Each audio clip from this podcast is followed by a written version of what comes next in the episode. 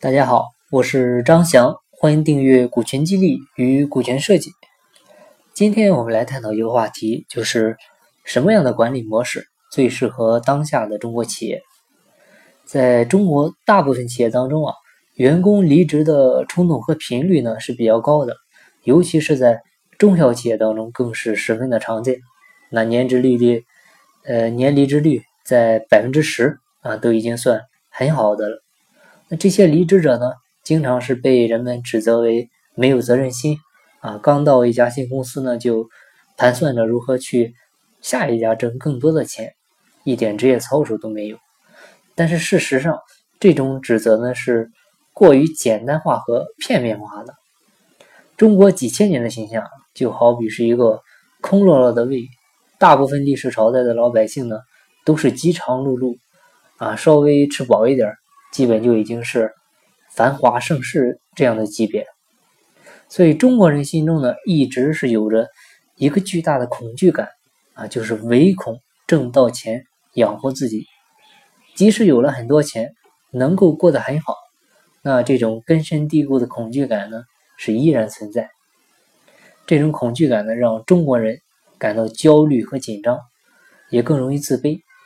那通过中国人和西方人。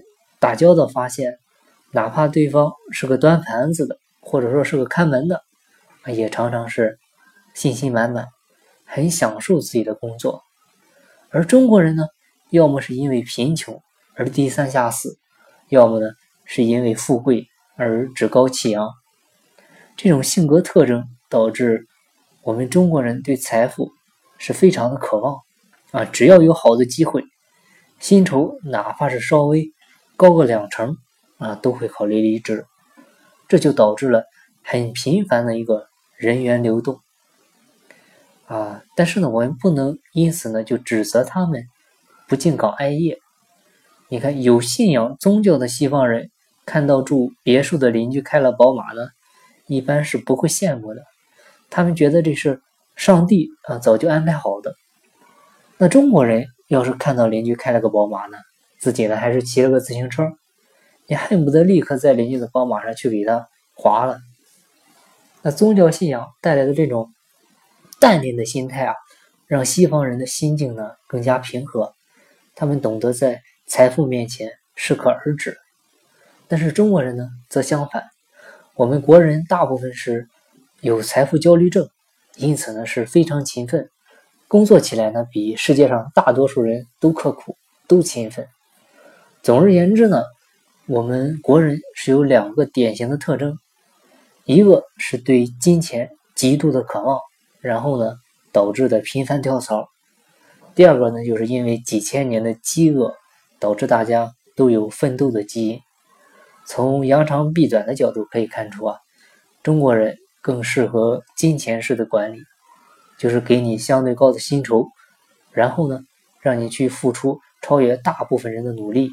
比如持续的加班加点，严格的高压力，啊，单位时间产出比呢和一般劳动强度是一致的，但员工呢更希望付出更多的时间，挣更多的钱，而不是省出时间来享受生活。对公司来说呢，单位收益付出的成本是一致的，但因为更少的人通过更多的努力获得更多。持续加班加点的高强度、高负荷工作呢，显然是要靠很强大的外力和管理才能实现，不可能在非常轻松的环境下实现。所以，什么尊重啊、自由啊，都很难实现。对于公司职员而言呢，轻松和自由是建立在极大的创新能力和高利润基础之上的。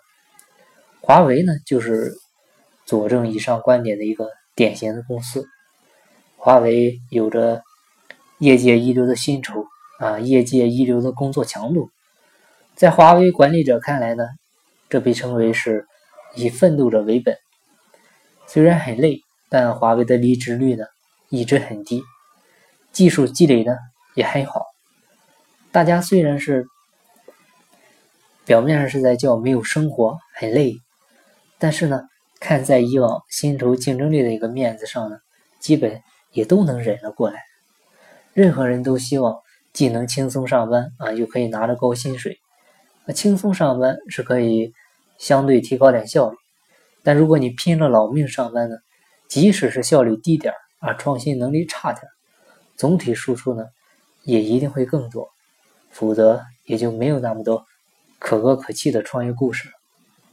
从马斯洛的需求理论啊来看呢，中国人还基本是处于。低层级的一个衣食住行这些基本的需求阶段，金钱是眼下最迫切需要的，至少对大多数人都是这样。那管理模式呢，也需要匹配这个阶段。如果在基本的需求阶段过度强调什么享受和自由，甚至可能就是南辕北辙的。说白了，中国人现在最缺的不是尊重和自由，而是缺钱。几千年的历史需要，现在更需要，所以低薪酬、低强度的老国企模式呢不适合，因为大家不会陪你玩的太久。低薪酬、高强度的忽悠模式呢也不适合，因为很快就会露馅儿。那高薪酬、低强度的创新模式更不适合，因为中国企业的创新力和品牌呢不足以支撑。这样的高利润，那只有高薪酬、高压力的金钱模式是最适合当下的中国人。不仅华为如此，像宇龙通信啊，他们加班强度也非常大，干部呢更是以身作则。还有宏达电子啊，HTC 的老板更是早出晚归，夜以继日，让员工呢付出超越常人的努力啊，超越一般人的报酬。自然也就会获得。这种做法呢，在华人经济圈是大行其道，的确是有着它深刻的一个根源。好，我们今天的分享呢就到这里。如果您有股权激励、股权设计方面的困惑，或者说企业治理、公司治理、管理方面的疑惑的话，欢迎加我微信，咱们再深入沟通。啊，我的微信号是三二八六三四九六幺，精在细听，精在路上。我是张翔，下期再见，拜拜。